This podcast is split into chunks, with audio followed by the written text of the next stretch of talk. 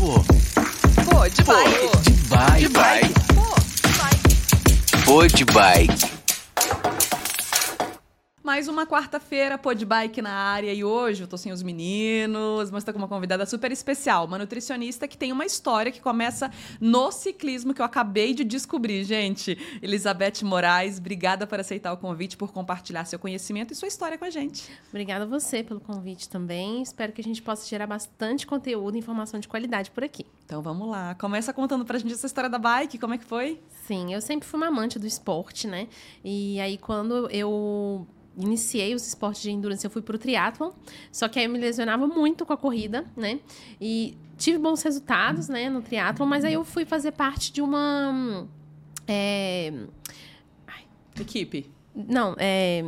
Uma seletiva, perdão, eu esqueci a palavra. uma problema. seletiva para entrar, né, integrar uma equipe profissional de ciclismo de estrada. Na época ela chamava é, Uniluz, a Tribuna Specialized, que eram os três patrocinadores dessa equipe, única e exclusivamente feminina, que na época de 2007 era uma grande novidade, né? É, quem é, guiava essa equipe era o Cláudio Clarindo, né? Um amante do ciclismo também.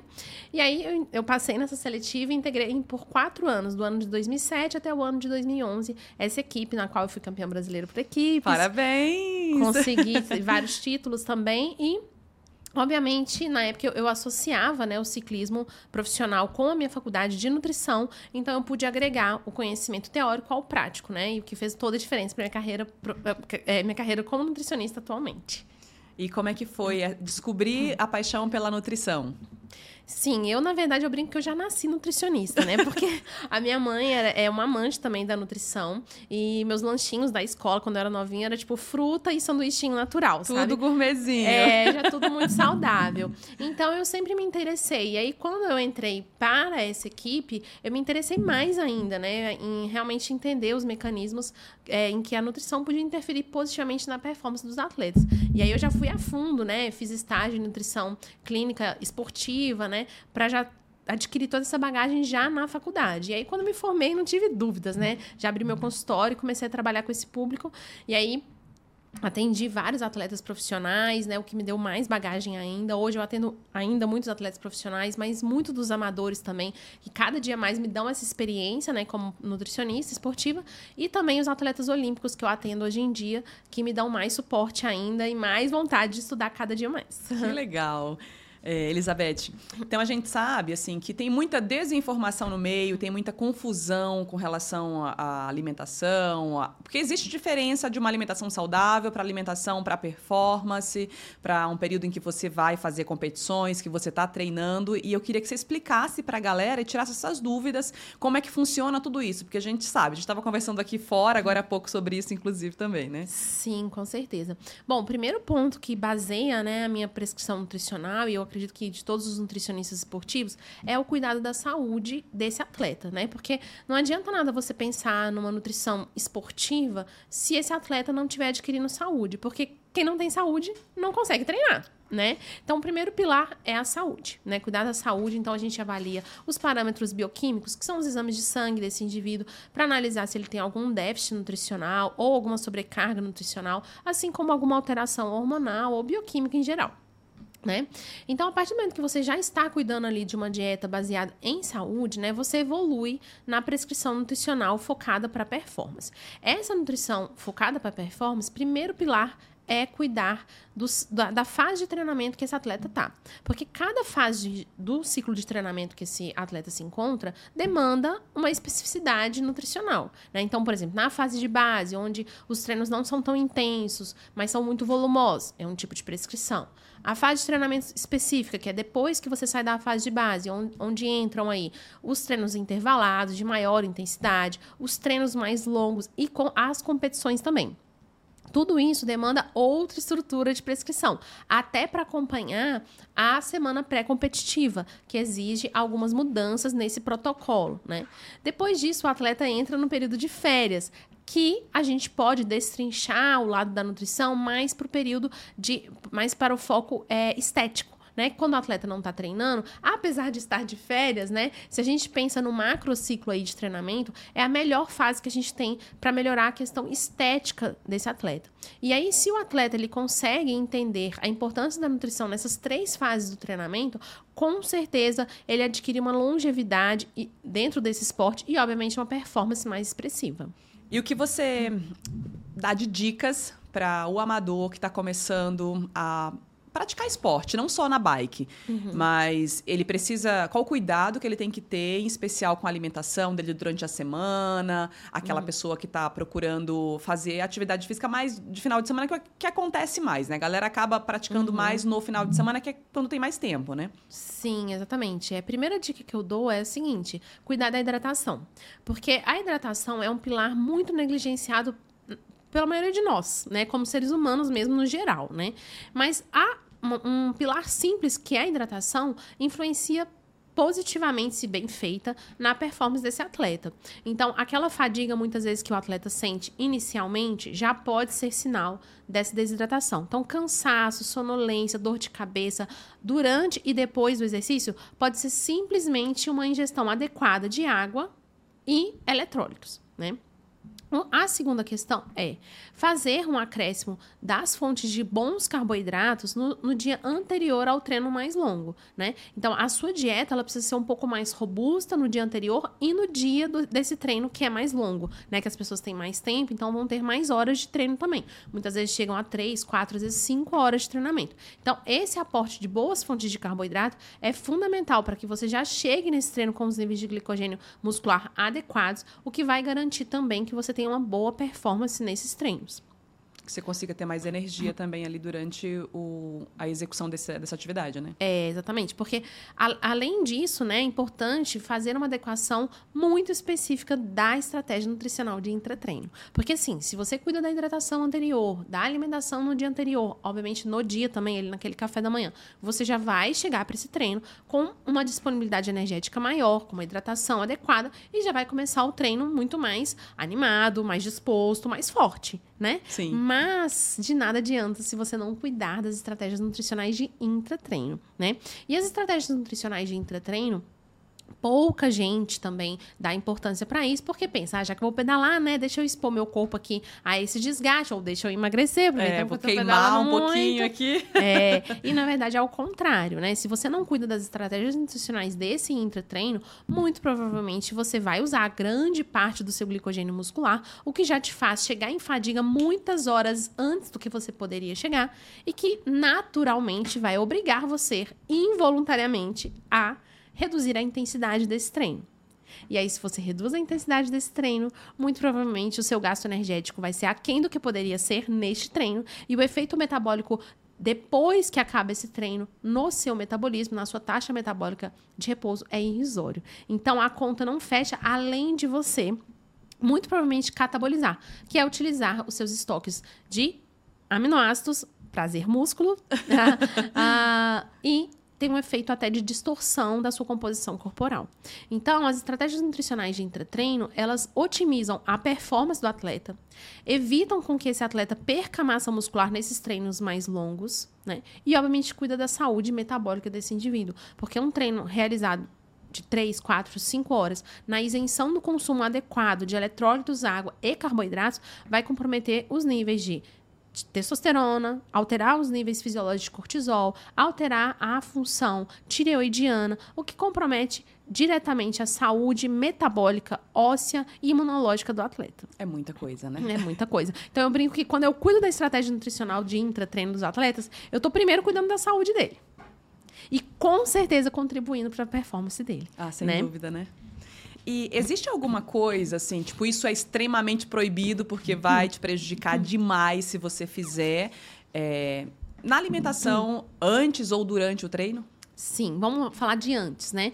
O primeiro, né, é consumir alimentos muito pesados antes desse treino. né? Então, a questão de ser pesado, ela é muito individual também, né? Sim. Tem gente que digere, tem aquele estômago de avestruz, né? Tem Super pessoas que fácil já e rápido. é, tem pessoas que já têm a digestão mais lenta. Mas, obviamente, falando num cenário geral, né? Refeições muito pesadas, né? Queijos muito gordos, carne muito processadas ou ricas em gorduras, né? Alimentos muito industrializados, se consumidos anterior a esse treino, com certeza vai dificultar o processo de oxigenação muscular, porque o, né, o oxigênio vai estar ali sendo fornecido prioritariamente no seu trato gastrointestinal para mo- promover o processo digestório. Isso não é ideal. Assim como o excesso de fibras não é ideal. Então, alimentos muito fibrosos também antes do treino não é indicado, tá?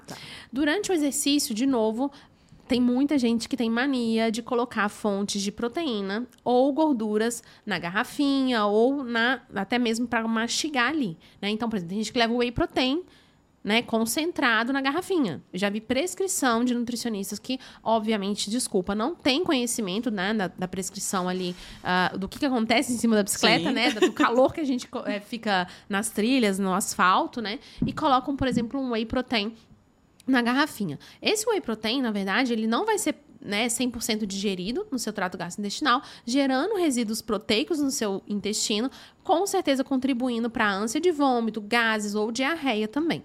Assim como as gorduras, né? Muita gente vai colocar óleo de coco, TCM na garrafinha ou vai consumir durante o exercício coco, né? Isso tudo, né, não vai ser digerido, porque o nosso corpo inteligentemente está objetivando uma maior, um maior fluxo sanguíneo para a sua musculatura que está sendo demandada ali em cima da bicicleta e não no seu intestino. Então, o ideal é que você consuma o que realmente é preciso de ser consumido em treinos de endurance, que são carboidratos de fácil digestão, fonte de eletrólitos e água. E o pós?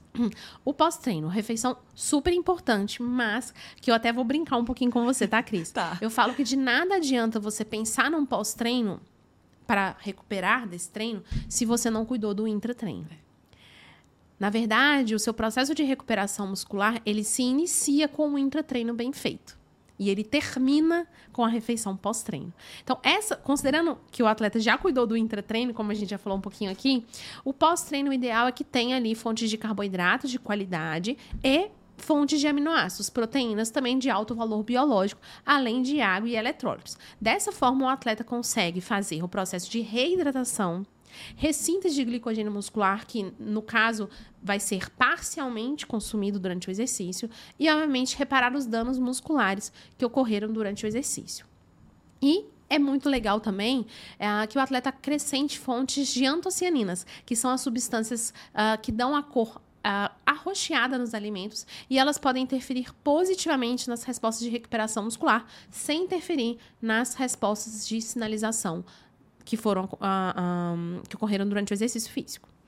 Eu vou aproveitar o roxo para falar da beterraba, do, do nitrato. legal. Porque eu também faço uso, mas eu queria que você explicasse para a galera como que Excelente. funciona, porque ajuda bastante, né? Muito. É um suplemento, né? O nitrato, né? O suco concentrado de beterraba, ele é rico em nitrato. Então, ah, quando ele bem padronizado, ou seja, que você tem ali nesse suco 400 miligramas de nitrato, o COI, por exemplo, que é o Comitê Olímpico Internacional, ele já reconhece essa suplementação ou alimentação, pode ser feita através de suplementação também. Ela é reconhecida pelo Comitê Olímpico Internacional como realmente um, um recurso ergogênico, ou seja, que oferece sim, comprovadamente, ah, efeitos positivos na performance esportiva. Bom, então qual será esse efeito, né? O nitrato, ele aumenta a oxigenação, a entrega de oxigênio no músculo, além de favorecer a entrega também de nutrientes e facilitar a captação de glicose no músculo. Então, esses três fatores juntos, eles vão contribuir para que o atleta tenha mais resistência física e fadigue muito mais tarde do que ele fadigaria sem essa estratégia. né? Então, a gente já tem no Brasil até alguns suplementos que estão se- sendo comercializados com essa padronização. É muito importante que o atleta tenha a certificação da quantidade de nitrato presente nesse produto, né? Então não é assim só usar um, um pó de beterraba que vai ter efeito, não. Esse pó de beterraba, ele deve ter feito, deve ter sido feito uma análise bromatológica nesse produto, na qual apresenta quantos miligramas de nitrato tem em gramas do, do produto, né? Então, a, a, gente tem algumas marcas já no Brasil que oferecem aí em cerca de 10, 15 gramas de um produto, 400 miligramas de nitrato. A dose sugerida é de 400 a 800 miligramas, Uh, sendo consumida uma hora e meia, em torno de uma hora e meia antes do exercício físico, fornecendo todos esses benefícios. E assim, de verdade, quem usa, né, se apaixona mesmo, porque o efeito é iminente. O batimento cardíaco Realmente. fica mais baixo, você tende a fadigar muito mais tarde, ter essa resistência muscular, né? Então, é um suplemento aí que eu diria hoje padrão ouro para os esportes de endurance. E assim, muita gente tem essa confusão, né? Porque na verdade, é, o esporte de endurance, ele é tido como um esporte de baixa, é assim, né? Que as pessoas realizam de baixa a moderada intensidade. Mas se a gente parar para pensar, num XCO é pura alta intensidade. Mesmo num XCM, né? Você vai pegar uma subida com 20, 25% de inclinação, que a intensidade é altíssima. Você vai sprintar na largada, ou você vai querer deixar o pelotão ali, atacar o pelotão. Né? Então, apesar de, da maioria do tempo, né, de um esporte de, de longa duração ser realizado em moderada intensidade, a gente tem picos de alta intensidade intensidade. Assim como a planilha desse atleta, ele também tem dias de moderada intensidade, mas tem dias de, de treino intervalado, onde você vai atingir aí níveis próximos ao seu VO2 ou acima do seu VO2. Então, nesse cenário, o nitrato, né, o suco concentrado de beterraba, ele vai ter efeito para esses dias, competições e dias de treino intervalado, ou, por exemplo, simulado de competição. E dá para juntar isso, acho que eu vou usar esse termo, é. juntar com o bicarbonato para ter um plus ou nada a ver? Sim, com certeza. O bicarbonato é outro suplemento que também é reconhecido pelo COI. Ele tem uma função bem similar à betalanina, né? Então, qual que é a função tanto do bicarbonato, já entrando também, que é uma dúvida frequente da betalanina, né? Eles vão melhorar o tamponamento, né? Então, vão reduzir o grau de acidez, ou no sangue ou no músculo. No caso, a betalanina no músculo e o bicarbonato no sangue. Então, se a gente promove uma quantidade menor de íons H+, nessas regiões, a gente tem a, a, também a o, o, efeito de postergar a fadiga do atleta. Porque, na verdade, a maioria dos suplementos, né, ele eles vão fazer exatamente a mesma função, que é postergar o, o, o momento em que o atleta chega em fadiga. Agora, via mecanismos diferentes, né? No caso do bicarbonato e da betalanina, é pelo efeito de tamponamento, tá? É, e aí, obviamente, o bicarbonato, ele tem um efeitozinho colateral, tá? O efeito colateral do bicarbonato é a sensação de vômito, arrotos, piriri, né? Sim. Ou gases que muita gente tem. Para que você não tenha esse efeito, a indicação é que você fracione a utilização da dose total, pelo menos aí iniciando 12 horas antes do exercício e finalizando dentro de uma hora, uma hora e meia antes do exercício começar, a última dose. Ou então você usar tipos diferentes de bicarbonato. A Mountain, que é uma marca é, é, norte-americana, ela já mostra esse produto hoje, né, uh, no, no, no, mercado, uh, com diferentes tipos de bicarbonato e o efeito uh, desses efeitos uh, colaterais muito reduzidos ou anulados, né? A betalanina tem o mesmo efeito, como eu falei, e aí ela não tem esse efeito colateral, apesar da dose, quando utilizada principalmente em uma dose única, né? Que não é correta, já vou falar sobre isso, ter aquele efeito de pinicar a pele, de coceira na pele, que é totalmente normal dessa utilização, não tem nenhum risco para a saúde, né? Mas para que essa betalanina também tenha efeito, é é indicado utilizar a dose total fracionada em pelo menos 3 a 4 tomadas no dia, para você manter os níveis de carnosina mais alto no músculo e aí, consequentemente, você ter realmente o efeito desse tamponamento mais eficiente é muito legal essa informação sobre o bicarbonato, porque eu não sabia. Eu, achei, eu, eu achava, eu faço uso do bicarbonato, mas ainda assim eu achava que era tudo igual, que uhum. tudo tinha o mesmo efeito, que não tinha diferença de um para o outro. Né? Uhum. E é legal a gente falar sobre isso, Sim. porque a gente vê também é, as pessoas falando de outros suplementos que, ah, isso é igual ao outro, é tudo igual, e a gente sabe que não é, né? Então, uhum. assim, se o nutricionista passou algo, por exemplo, você passou uma marca X para a pessoa, é porque tem alguma propriedade, alguma coisa específica naquele produto que ela precisa precisa, que Sim. de repente não tem no outro, ou que tem mais ou menos, e assim vai, né? Exatamente. É muito importante respeitar a prescrição, né? E a gente até estava falando anteriormente aqui em off, né? Sobre ir em lojas de suplementos, por exemplo, e o, a, o vendedor ali te fornecer um produto de marca concorrente, né? Uh, e, e isso é totalmente errado, né? Até porque, assim, a gente não pode esquecer que o mercado da nutrição, né? Das suplementações da nutrição é um mercado, né, gente? Gira dinheiro em torno disso.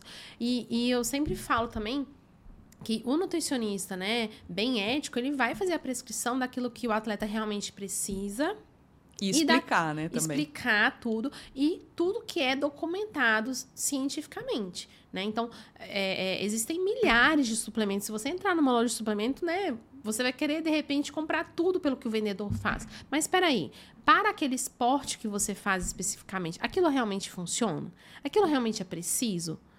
Né? Isso que precisa ser questionado. Até porque, né, vamos combinar, é, os veículos, né, as cápsulas dos produtos, o que tem misturado nos produtos, muitas vezes, se consumido em excesso, vai promover um dano na sua saúde, principalmente hepática, que é onde o órgão ali que promove o processo de detoxificação, né? Além disso, a gente não pode esquecer que o seu dinheiro vale muito, né? Então, assim, é melhor que você use aquilo que realmente é eficiente e pronto, né? E aí a gente pode até falar, Cris, Quais são os, os, cinco aí suplementos que hoje o Comitê Olímpico Internacional, o American College, que são ali entidades, né, que são referências, né, para as nossas prescrições como nutricionistas, reconhecem como realmente efeito ergogênico. Nível de evidência A, que é o nível de maior evidência que, que a ciência pode ter aí, que realmente contribui positivamente para a performance do atleta. Então, é, é o bicarbonato, é a betalanina, é o nitrato, é a creatina e é a cafeína.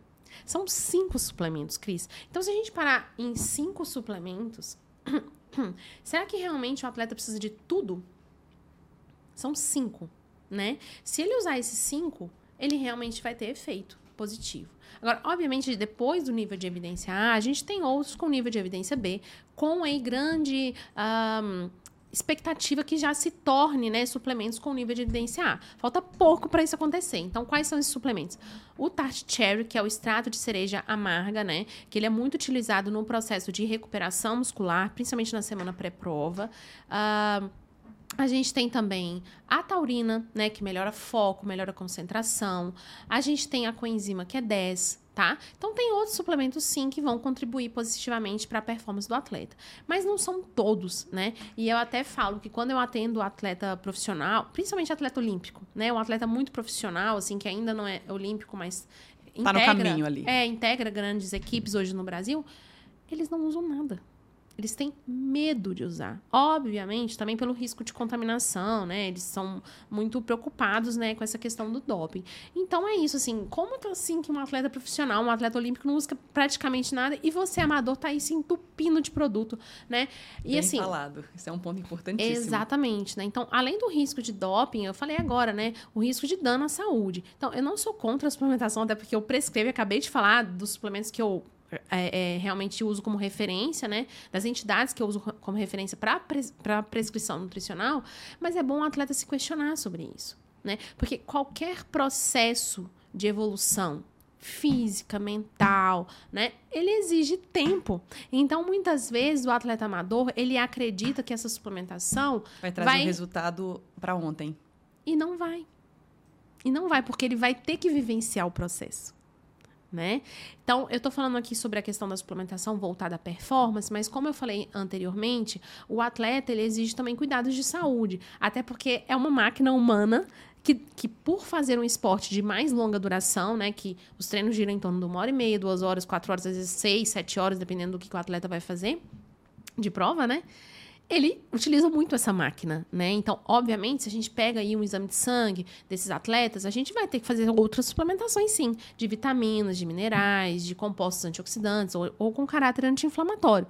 Mas também não é excessivamente essa suplementação. Nada absurdo, né? Nada absurdo, exatamente. Então, tem atleta que vai ter uma deficiência de, de, de zinco, de cobre, a gente vai ter que fazer a suplementação. Outros já não tem desse nutriente, mas tem ali um dano muscular mais expressivo, um desgaste. É, é, é é, é, hormonal maior, então ele vai ter que passar no médico, por exemplo. Então, obviamente, a individualidade é o que vai nortear a prescrição, tanto nutricional quanto médica, né?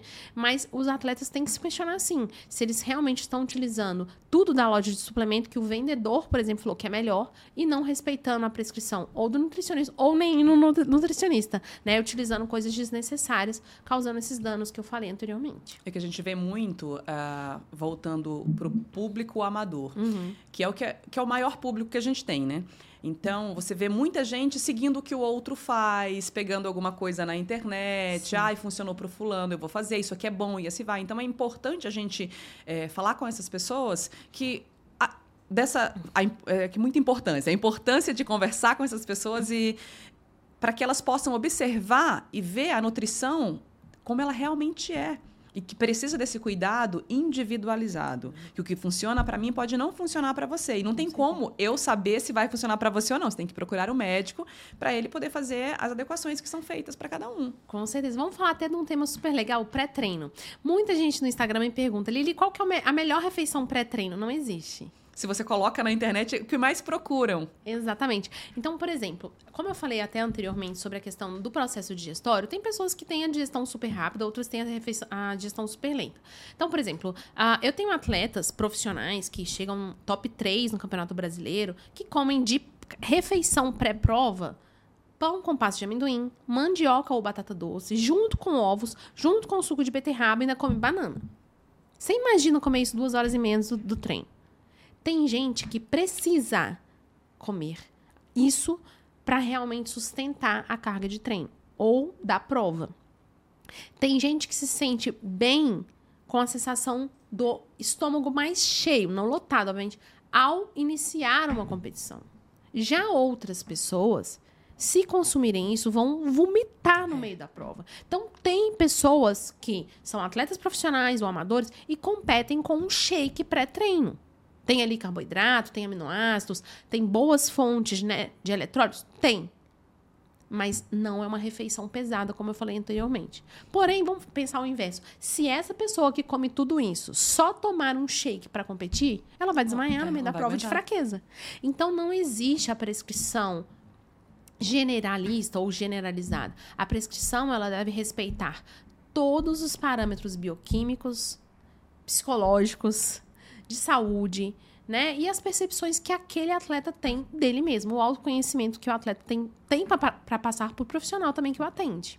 Né? Uma outra coisa também, o intra, sabe? Por exemplo, eu não consigo é, com alimentos sólidos. Sólidos. O sólido não funciona para mim de jeito nenhum. Olha então eu vou só no líquido, no líquido. Então Sim. tem gente que já funciona. Então não adianta alguém, ah, o que você é, consome durante. Não vai adiantar eu falar para você ou fulano falar para mim. Então eu acho, eu priorizo muito uh, esse trabalho com o treinador, com o, o nutricionista, porque eu acho que é a base sabe? Sem, se você não tá com isso aí bem esquematizado, bem estruturado, não vai dar certo. Não vai.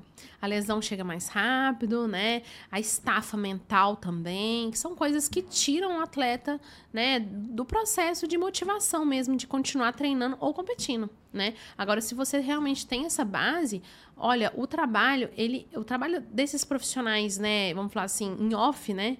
ele faz toda a diferença, né? E eu não falo isso, gente, porque eu sou nutricionista, não. Eu falo porque eu já fui atleta também profissional. Você e viveu eu, isso. Eu vivi isso numa época onde tinha uma escassez muito grande de profissionais que entendem da modalidade, que é muito muito específica que é o endurance, né? Eu brinco que assim, se eu tivesse naquela época de 2007 uma nutricionista que entendesse o que que o que é pedalar, eu teria ido muito mais longe. Porque eu, Cris, eu fazia pedal de 120 quilômetros com duas paçoquinhas. Caramba. E água. Gente do céu. Eu tinha, eu, eu, em 2007 eu nem tinha entrado na, na, minha, na minha faculdade. Eu nem sabia o que era nutrição. Eu tinha uma noção da natação. Eu vim da natação, Sim. né? Então, assim, aí, né, eu ia, por exemplo, passar em nutricionista que passava coco ralado para mim durante o exercício. Como que vou comer não. coco né? Não tem condição. Não tem condição. Então, quando você realmente procura um profissional que entende da modalidade, um educador físico para prescrever o treinamento, ou um educador físico que faz a parte da, do fortalecimento muscular, que entende do endurance, né? Um nutricionista que entende o que acontece nos treinos, né? Em cima da bicicleta ali, né? Um psicólogo, tem muito atleta amador, não é só profissional, que precisa de um psicólogo do esporte. Eu tenho vários atletas que eu atendo, inclusive que eu encaminho para um psicólogo esportivo. É porque a gente vê assim, primeiro que a gente vive uma sociedade num momento muito com, complexo, muito confuso, uhum. muito difícil difícil. Então você tem que lidar com uma série de, de acontecimentos na vida pessoal, Sim. na vida profissional. E aí você vem para o esporte. Você vai lá muitas vezes para espairecer, para tirar, sair dos problemas, Sim. daquela vida agitada que você está no dia a dia. Aí você encontra ali, às vezes, gatilhos Ah, tá numa competição, é difícil para você, entre aspas, perder. Sim. Você tá acostumado com um, dois, três, de repente você fica em quinto, em último. Então isso vai mexer com a tua mente. Com então, certeza. se você não tem esse acompanhamento para entender que isso faz parte da Sim, vida da e que vida. tudo bem, É. que você tá ali, aprendeu alguma coisa, que sempre você vai aprender. Você caindo, É. você não caindo, você vai aprender. Então, você olhar aquele momento, olhar aquela prova, aquela corrida e, e fazer a análise que tem que ser feita, você vai tirar lições e ver que foi bom, sabe? Sempre tem. Sim. o lado positivo. Sim. Mas se não tem esse acompanhamento, às vezes você não consegue lidar com isso Não. e aí às vezes até afunda, entra numa depressão, Sim. enfim. E tem muitos atletas que não sabem lidar com a ansiedade pré-prova, que vão influenciar, por exemplo, no processo digestório, né? Na largada ali do batimento ficar muito acelerado. Então, obviamente, o cenário emocional do atleta, psíquico, ele vai influenciar até no que o seu treinador passou ou no nutricionista prescreveu, né? Então, assim, você pode estar super bem treinado, mas se você não sabe lidar com suas emoções pré-prova, tem atleta que não dorme pré-prova.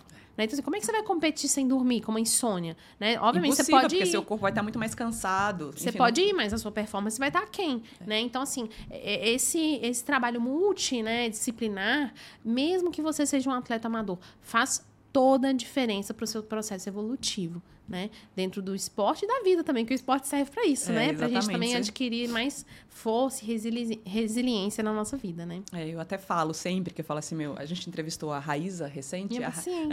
Ai, que demais! É. Ela é maravilhosa. Ela é maravilhosa e, mesmo. e ela falando, o que eu faço no esporte, eu faço na minha vida pessoal. E é exatamente isso, porque assim, o foco que você tem ali, a disciplina que você tem, ah, o seu comprometimento, você acaba levando isso para sua vida, Com certeza. sabe? Para o relacionamento, para o trabalho, para tudo. tudo. É tudo. E você já percebeu as pessoas que não, nunca fizeram esporte na vida, das pessoas que já fizeram esporte? O, o, o jeito com que elas lidam né, com as dificuldades é muito diferente. É mu tende a ser muito diferente. Não estou falando que só as pessoas Sim. do esporte sabem lidar com isso, mas é muito diferente. Que o esporte ele te ajuda. Aham. A ser mais resiliente, ser mais disciplinado, a lidar, né, com os percalços aí, sabendo que depois você pode ser melhor ainda, né? Exatamente. Então é isso. Você entende que você, você aprende a enxergar tudo de uma outra forma. Você caiu numa prova, você se machucou, você vai analisar o porquê que você caiu, porquê que você se machucou, e automaticamente já vem na cabeça o que, que eu preciso fazer É, para isso não solução. acontecer. A solução, É. exatamente. Não se apegar à queda, mas se apegar à solução. A análise, obviamente, faz com que você crie outras, outras soluções, né? É, exatamente. E quando você está cuidando da sua alimentação, eu falo assim, que independente de você praticar atividade física ou não, se você cuida dessa alimentação, tudo flui muito melhor. Nossa, com certeza. Você dorme melhor, você tem um humor melhor, enfim, tudo flui. Exatamente, não é só porque eu sou nutricionista que eu tô falando também, não. Eu concordo com- totalmente com você, né? Até porque antes de ser nutricionista, eu sou uma pessoa, né? Exatamente. então, assim, é, com certeza, né? Assim, a, a nutrição ela pode influenciar tanto positivamente quanto negativamente na qualidade do seu sono, né? Então, quantas pessoas hoje em dia, né, que, por exemplo, treinam à noite, né? Então, existem várias ferramentas nutricionais que podem otimizar o processo de relaxamento, né, desse indivíduo para que ele consiga induzir um sono profundo e, e acordar mais revigorado no outro dia. Em contraposição, também tem né, condutas nutricionais que vão atrapalhar diretamente a, a, a questão da qualidade do sono, que é um dos pilares da performance do atleta, né? E até uma coisa para dar de dica, né, para as pessoas que estão nos ouvindo, é a questão de que muitas pessoas treinam após o trabalho. Né? A maioria dos amadores, não, não vou falar a maioria, grande parte dos amadores treinam após trabalhar. Então, entre 5, 6 horas da tarde, às vezes 7 horas, estão lá começando o pedal. E aí, muitos tomam o quê? Os, os famosos suplementos pré-treino, ou até a cafeína pura para treinar, né? E aí entra num efeito muito rebote, né? Porque você vai lá, né? Já tá cansado de um dia de trabalho, toma cafeína, né? Com a ideia de dar aquele pique, você até treina, né? Ah, e aí o que acontece depois do treino? Não consegue dormir. Fica extremamente agitado e E aí não consegue dormir. Aí vem o efeito cíclico, que é durmo mal, não recupero desses treinos, chego mais fadigado. Opa, quero mais cafeína porque eu tô cansado. Aí usa mais cafeína, treina, não dorme, acorda mais cansado. E o efeito da- dessa privação de sono, né, ela é enorme no, no- no- no âmbito fisiológico do ser humano, né? Além de alterar o apetite do indivíduo, por exemplo, que a gente fica com mais fome quando a gente não dorme, ela vai comprometer a sua produção natural de GH, que é um hormônio reconstrutor, né? Ele vai ter uma ação muito expressiva aí no processo de recuperação do músculo, dos músculos que foram exauridos durante a atividade física, mas ele vai ter também um efeito positivo na sinalização de testosterona. Então, por exemplo, às vezes tem um atleta que está com testosterona baixa porque não dorme, porque usa muita cafeína. Né? Tá hiperestimulando a secreção de GH, desculpa, hiperestimulando a secreção de cortisol à noite, quando era para cortisol tá baixinho. Aí não, de manhã, quando existem os picos de testosterona, ele não vai ter esses picos. E aí entra num efeito de muita perda de performance, né?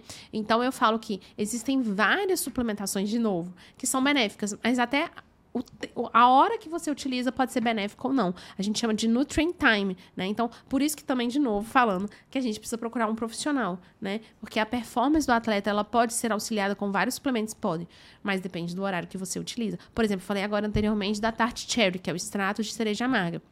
Se você utiliza isso no seu período de treinamento específico, ela vai interferir negativamente na sua performance esportiva. Caramba. Então, ela tem que ser utilizada na semana pré-competição, que é quando o atleta é, está ali fazendo os treinos né, uh, mais leves, para se recuperar para chegar bem na prova. Né? E não no período onde ele está fazendo os treinos intervalados, onde o treinador visa ganho de performance. Então, esse nutrient time é fundamental ser respeitado também.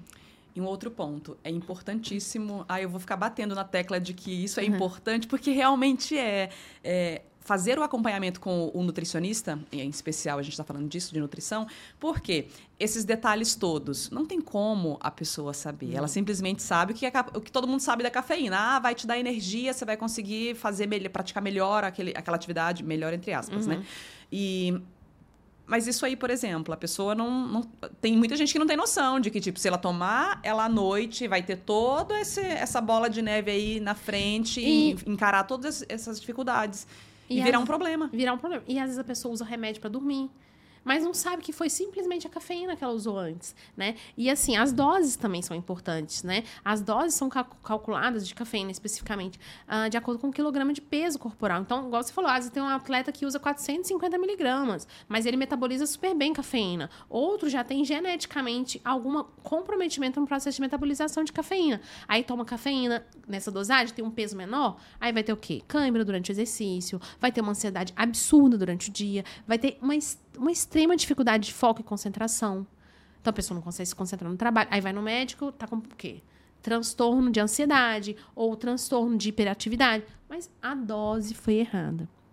Né? E às vezes associações também. Se você, por exemplo, utiliza a cafeína junto com a taurina, você tende a anular esse efeito de piorar o seu foco, a sua concentração, que a cafeína em excesso pode ter. Então você pode associar essas suplementações. Essas associações, obviamente, quem vai saber fazer é um prescritor, né? Uma pessoa que estudou para isso, né? Mas a cafeína, como eu falei anteriormente, é um suplemento com nível de evidência A. Ele tem bons efeitos, sim.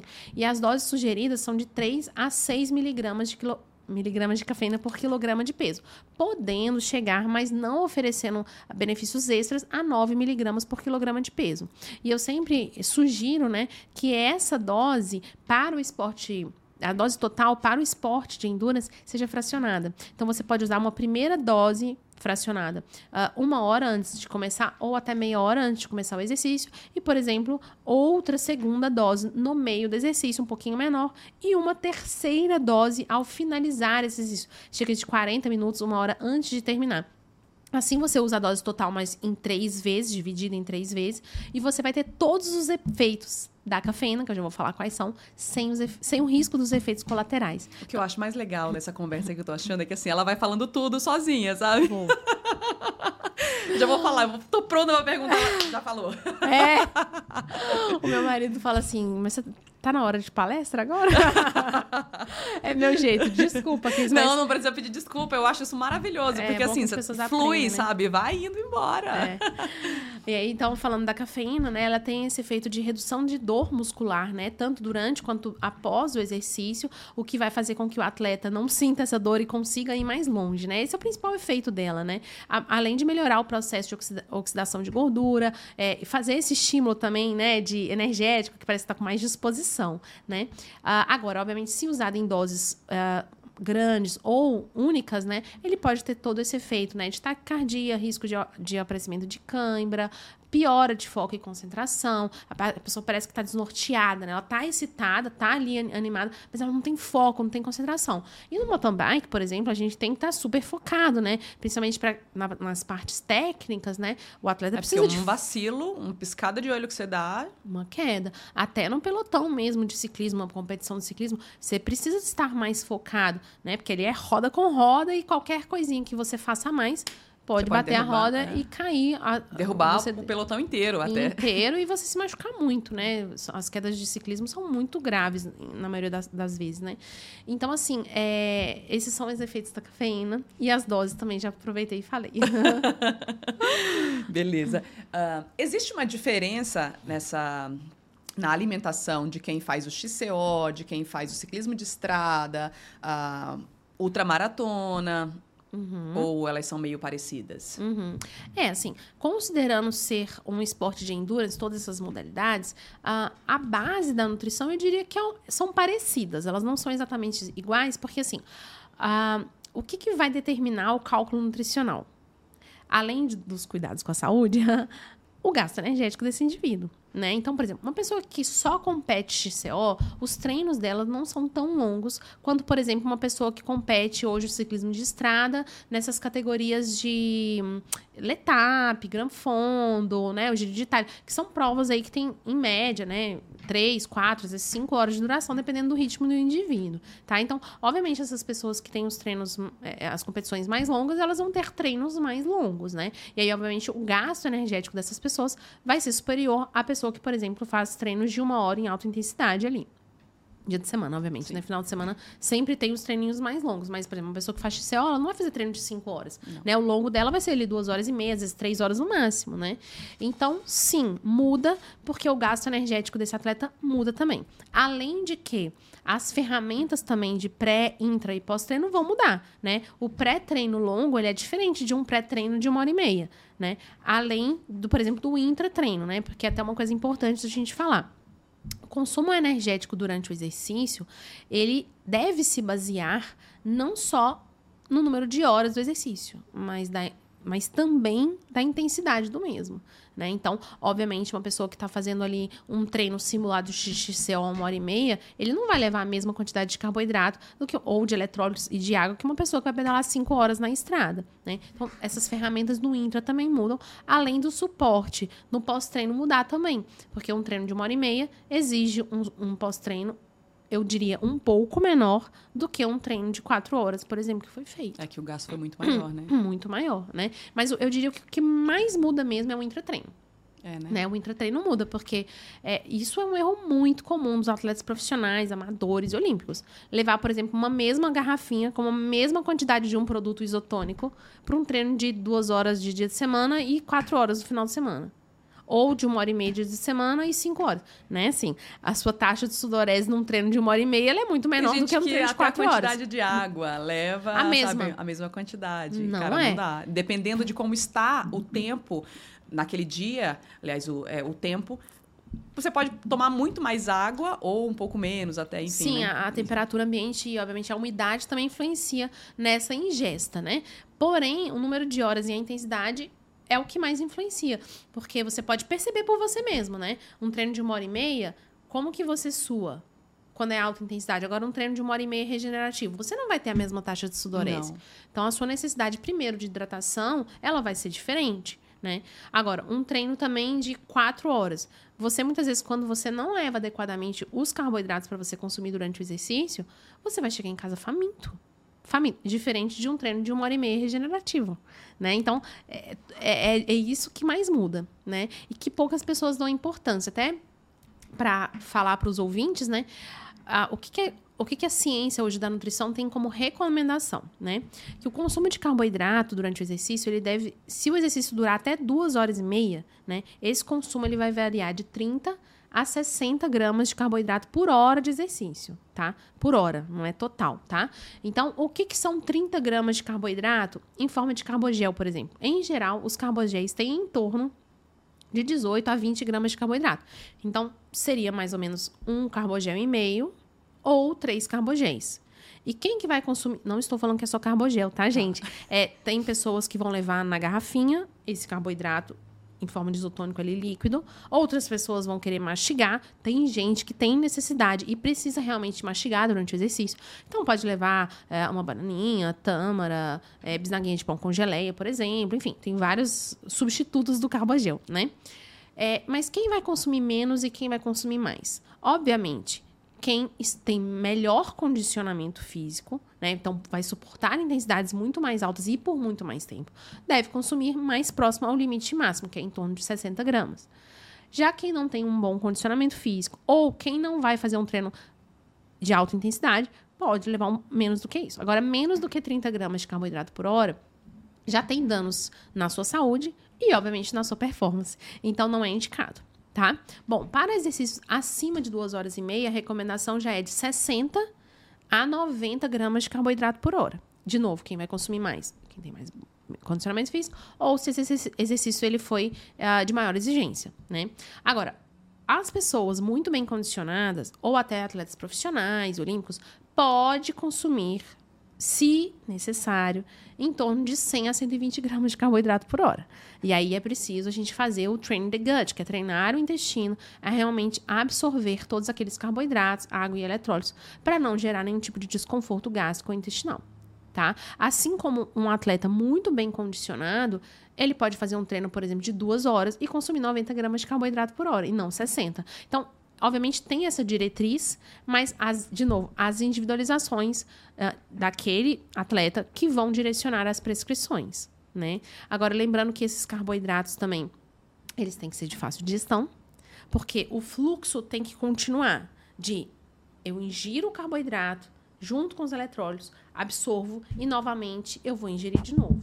Agora, desculpa, se você ingerir e esse carboidrato, se for de difícil digestão, esse carboidrato vai ficar parado. E aí, na hora que você tenta de novo, depois vai de duas, três horas, um vai virando um acúmulo e a pessoa tem ânsia de vômito. Esse, recentemente, eu atendi uma. Eu, tenho atendido uma atleta lá do Rio de Janeiro e ela tem muita dificuldade também de coisas sólidas durante o exercício. E no Letap, qual foi o último que eu teve agora? Letap Cunha. Isso, né? foi Cunha.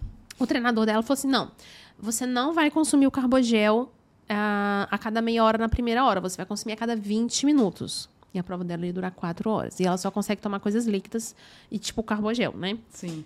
Aí chegou na última hora, o que, que aconteceu? Não descia nada. Ela ficou praticamente uma hora e meia, final do, da prova, sem conseguir beber água, sem conseguir tomar carbogel, sem conseguir tomar o isotônico dela. O que, que aconteceu? Quebrou. Quebrou. Quebrou. Então, na verdade, é o contrário é você realmente cuidar na primeira hora, mas nessa primeira hora do exercício, você colocar muitas vezes coisas que o atleta tem dificuldade quando é no final, mas tem facilidade quando é no começo, para que você utilize o carbogel ou a bebida mais líquida quando o seu organismo já estiver naquele limite tênue, né, de cansaço, é, de, de, necessidade energética, você colocar uma coisa mais rápida, né? Então, esses cuidados, eles são muito individuais e todas as estratégias nutricionais de prova, de intraprova, elas têm que ser minuciosamente testadas em vários treinos que simulam aquela prova anterior. A gente sempre né? fala assim, nunca faça nada diferente. E muita gente faz. Na, no dia da prova. E muita gente Se faz. Se você isso. nunca comeu isso, não coma, pelo amor de Deus. Eu levo muito isso porque eu já tive experiência assim. Não foi culpa do Nutri, espero que ele não escute isso é. aqui. Porque é. assim, você vai inventar uma coisinha não. diferente. Falar, ah, mas era só isso aqui. Não. É, exatamente. Diferença. Esses dias também recebi uma paciente. Ai, minha primeira prova de ciclismo de estrada, o que, que eu faço, né? Eu falo, quando eu faço a prescrição nutricional e esse atleta já está em meio de calendário competitivo, eu já passo as, as estratégias nutricionais de véspera de prova e de intraprova para que ela teste nos treinos de final de semana. Então, ela vai simplesmente, né, ou totalmente replicar o que ela fez nos treinos simulados de prova na prova. Não é na é, só que às vezes o atleta ele tem essa insegurança por ser a primeira ou uma prova com uma altimetria muito grande. Mas, na verdade, tudo tem que ter sido testado anteriormente. É igual o treino, o treino na, na, na bike. Você, você fez ali, na prova você vai só replicar, não é? Exatamente. Então, assim, o treinador passa muito simulado de prova ou treinos não que ele não chama de simulado de prova, mas que vão ser próximos ao que o atleta vai viver como experiência na prova. E aí, obviamente, as estratégias, quando bem feitas na parte da nutrição, elas vão ser o automático do atleta. Então, ele não vai ter nenhum tipo de dificuldade. Como você mesmo falou, você já se conhece, você não gosta de coisas mastigáveis. Aí um atleta foi e falou para você que, tipo, comer goiabada no meio da prova salvou ele. Se você fizer isso, às vezes você pode ter um vômito na prova, né? Então, por isso que gente, o atleta tem que se conhecer. Isso é um ponto super importante também. O autoconhecimento na nossa vida como um todo é fundamental, mas como atleta também é fundamental.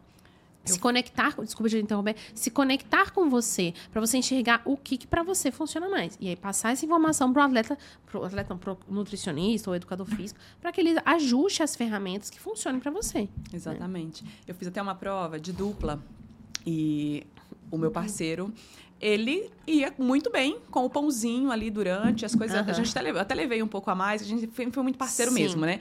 Ah, ah, mas você trouxe para você também? Falei, não, porque eu não, não uhum. consigo. Sim. Não vai. Assim, acho super válido essa parceria, isso Sim. de respeitar o que o outro, não é porque você tá com alguém ali naquela prova que você isso. tem que fazer exatamente o que a outra pessoa faz. Sim. Não, o que funciona para você, funciona para você, respeita isso, que dá certo. Sim. Eu, eu, eu tenho duas atletas que eu acompanho geralmente, né? Elas são atletas profissionais.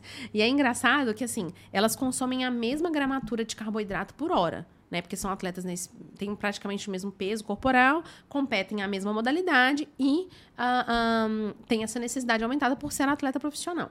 Só que uma delas, pro Ironman, a prova dela gira em torno de 9 horas, praticamente o que ela leva para comer não cabe da metade daqui para a mesa. E ela dá um jeito. É na roupa, é na bike, é em tudo, né? A outra só bebe as bebidas carboidratadas tem a mesma gramatura. Então você pode imaginar que as duas estão sempre top 3 no Ironman Brasil ou fora daqui. Mas o que, que funciona para uma não funciona para outra, porque essa primeira atleta que eu falei, ela morre de fome. Ela é esfomeada a vida inteira, sabe? Sim. É desse tamanho. Não adianta. Acho que a mania. É, acho, acho que assim, todo, a maioria das pessoas que são magrinhas são assim, come, é. come, come. Você fala, meu, pra onde tá indo tudo é. isso aí? Então, ela, ela, numa prova de nove horas, porque se ela estiver sentada no sofá nove horas, ela, obviamente ela não vai ter a mesma fome que ela tem numa prova, né? Se exercitando durante nove horas. Mas ela sente fome sempre. Então, se ela não mastigar, se ela não comer alguma coisa durante essas nove horas, excluindo a natação, obviamente, nossa, ela cai dura, a performance dela é zero.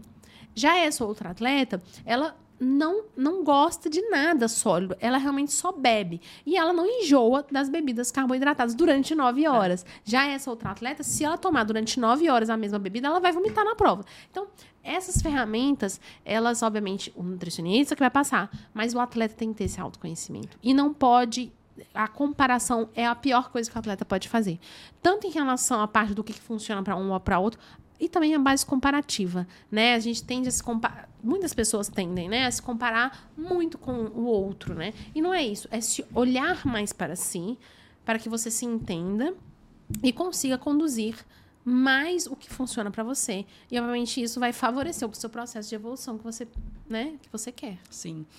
E mais uma vez a gente volta para a importância de procurar um profissional, porque só esse profissional ele vai ter essa, ele tem esse conhecimento, esse embasamento para te passar o que você precisa e junto com você descobrir o que funciona de fato para você, né? Sim. Então, mais uma vez, por favor, procure é. um profissional, não saiam fazendo o que o coleguinha faz, Sim. pesquisando na internet. É legal a gente ter o conhecimento. Sim. Eu sou super a favor, você tem que saber o que você está fazendo. Uh, eu estou consumindo é, uma quantidade X de carbo, uma quantidade X de, de proteína, legal você saber, porque você está sabendo o que está fazendo. Você não está simplesmente de olho fechado Sim. e fazendo o que alguém te mandou. Mas esse conhecimento que vai para poder passar isso tem que vir de um profissional, Sim. porque afinal de contas vocês estudam para isso, né? Sim, e outra, né, o profissional também instruir, né, explicar o porquê. Isso eu gosto muito, eu falo que minha consulta é tipo uma aula, porque eu gosto de explicar tudo para o paciente, o porquê que ele vai consumir aquilo, para que ele realmente entenda e dê importância à prescrição. Se uma pessoa entende os benefícios daquilo, ela fala, então vou fazer. Agora, se você simplesmente recebeu uma prescrição e não sabe por quê, obviamente você não vai dar tanta importância àquilo, é, né? Então eu brinco que assim, quando eu mando a dieta para o paciente, a primeira página tem a dieta, com os horários que ela usualmente consome, as refeições pré e pós-treino, enfim, tudo ali a suplementação. E na segunda página é minha bíblia de intratreino, né? Brincadeira à parte, mas é uma página só, mas tem lá, de acordo com a intensidade, o que, que ela vai comer, o que, que ela vai beber, como que vai ser a estratégia pelo número de horas. Então, é uma página bem completa. Se é o treino é zona 2, o que ela vai fazer? Se é treino de endurance, é outra prescrição. Se é treino longo, ou intervalado, ou, que, ou regenerativo. Cada treino vai ter um tipo de orientação. E aí eu brinco assim, lê dez vezes. É o para casa. Aqui em São Paulo não chama de para casa, não. É o dever de casa. É, dever de casa. É, lá em Minas chama de para casa. Mas é o dever de casa, né? Então é o dever de casa ler e reler para você entender. Porque se você entende, você dá importância e aquilo você testa uma vez, usa outra vez, até que vire automático e você replique nas suas competições. Porque na competição você está preocupado com o adversário, com o chão, com tudo, né? Você está preocupado em ganhar, a adrenalina tá a mil. A ferramenta nutricional tem que ser automático. Né? Tem que estar tá aquela coisa assim. Porque você não está focado na alimentação, você está focado no, na prova, né? Então, agora, obviamente, se você não fizer a, a estratégia nutricional, você vai quebrar, né? É. E aí é você quebra, você pode comer, sei lá, cinco carbogéis, beber não sei quanto de água, você não volta para a prova não. igual você começou, né? Então tem que ser do começo, do minuto zero ao minuto final, respeitando a ingestão de carboidrato de maneira fracionada, assim como de água e fonte de eletrólitos. Outra, acho que importante também é essa, essa informação que você passa para a pessoa saber o que ela está consumindo, o porquê de tudo aquilo. A gente vai um pouquinho agora, a gente vai voltar para a loja. Quando ela vai numa loja comprar aquilo que foi prescrito para ela, ela não vai aceitar uh, se alguém entregar isso aqui e você prescreveu isso. Ela Sim. não vai aceitar porque ela sabe a diferença de um para o outro. Então, Exatamente. acho que isso aí também é, ajuda nesse, nesse ponto. E quando o profissional, eu falo por mim mesmo, quando eu, eu, eu indico uma marca, né? Eu tenho um laudo do produto. Né? Então, se eu tenho um laudo do produto, eu tenho a análise bromatológica que foi feito ali. Eu sei se tem contaminante ou não. Eu sei qual tipo de corante ou conservante tem ou se não tem, né? Eu sei a composição total daquele alimento. Então, eu tenho a segurança de prescrever. Agora, se eu indiquei dois, duas, três marcas porque eu confio naquelas marcas, Obviamente, se você substituir, você está correndo seus riscos. Né? Não só eu digo de contaminantes, não, mas eu digo, será que aquilo ali tem realmente a proporção de glicose e frutose 2 para 1, por exemplo? Às vezes não tem. Às vezes vai passar mal, porque aquilo ali só tem o quê? Palatinose. Você vai passar mal durante o exercício. Ou tem TCM no meio do produto, hein? ou tem proteína no meio do produto. Você vai passar mal. Ou tem algum outro é, algum, alguma outra propriedade que não era para estar na sua alimentação naquele de, é, momento é, e entrou. Exatamente, exatamente. Então, realmente, é, essa questão assim de loja de suplemento, nossa, é, são ótimas, né? Aqui em Jundiaí, por exemplo, todo o estado a gente tem ótimas lojas. Só que, obviamente, se você respeitar a conduta de quem prescreveu, você vai estar tá colhendo os benefícios específicos, né? É, eu sou extremamente chata. Eu sou chata com tudo, na verdade, né? ah, né? Mas com isso, principalmente. Não é chata, não fala assim. Você é exigente, provavelmente. eu, né? É, muito exigente. Ser, né? Então, assim, quando alguém eu falo assim, tem isso, isso, isso. Não, mas tem. Não, desculpa. É. É, é muito arrogante falar desse jeito, mas é desculpa, eu não pedi essa aí. É. Então, desse tem essas. Não tem, então não tem. Bem isso assim. Me identifico, viu? Eu sou muito assim, porque eu, eu, valorizo muito o trabalho do outro e o cuidado que tem. E falo, meu, se a pessoa, o, o, profissional me passou essa série de exercícios, ele me passou essa quantidade de horas, ele me passou essa comida X, esse suplemento X, ele sabe por que ele está fazendo aquilo. Sim. Eu também sei porque foi explicado para mim, mas assim, Sim. o ponto dele, ele sabe o que ele está fazendo. Então eu não admito que outra pessoa venha Sim. e derrube aquilo sem, sem nenhum conhecimento, porque desculpa é sem conhecimento. É. Não, é, e assim, confiar no, nos profissionais que estão com você. Porque também, assim, se você tá com um treinador, um nutricionista, ou sei lá, um educador físico que faz a sua planilha de musculação ali para o ciclismo, ou mountain bike, enfim.